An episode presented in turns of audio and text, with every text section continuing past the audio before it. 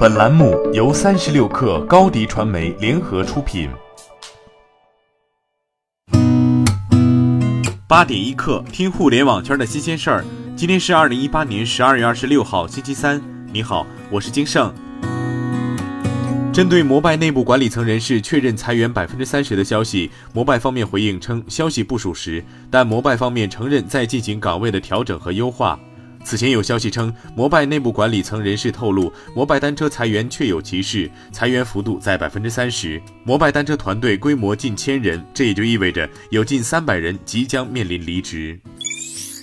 蚂蚁金服近日在官方微博上宣布，花呗启动年轻人成长计划，与商家共同设立五亿元教育专项基金。二零一九年将面向四十五岁以下的成年用户提供用于职业培训课程的分期免息服务。这一教育专项基金计划全年服务一千万人次。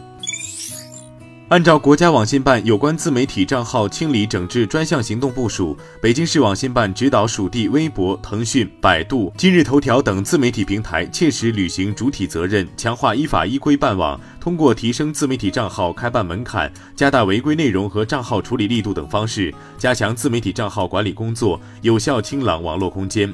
截至十二月十八号，各平台共删除各类违法违规自媒体信息四十九点六万篇，关闭违法违规自媒体账号十一万个。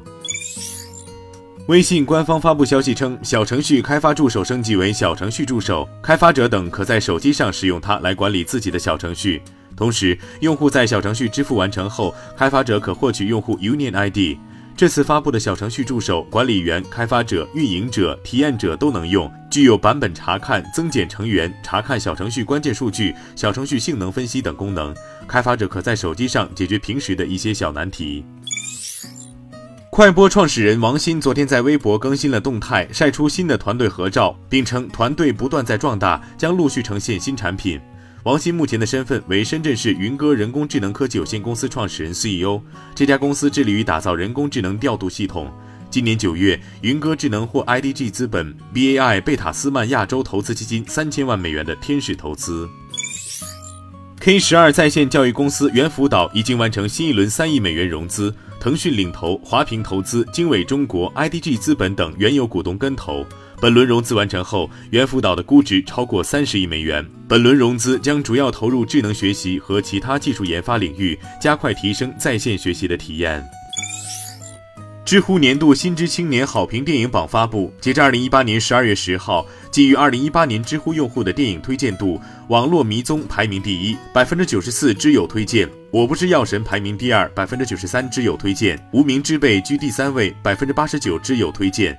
另外，《无双》《小偷家族》《快把我哥带走》等影片也入选榜单。八点一刻，今日言论。华为董事长梁华表示，华为不会因为未来的不确定性和挑战而放弃追求。他表示，伴随着数字化和浪潮化的 ICT 行业依然充满希望。华为要做的是在熟悉的领域继续进行研发投入，脚踏实地的去实现一些艰苦任务，构建全球的产业链。好，今天咱们就先聊到这儿。责编：彦东，我是金盛。八点一刻，咱们明天见。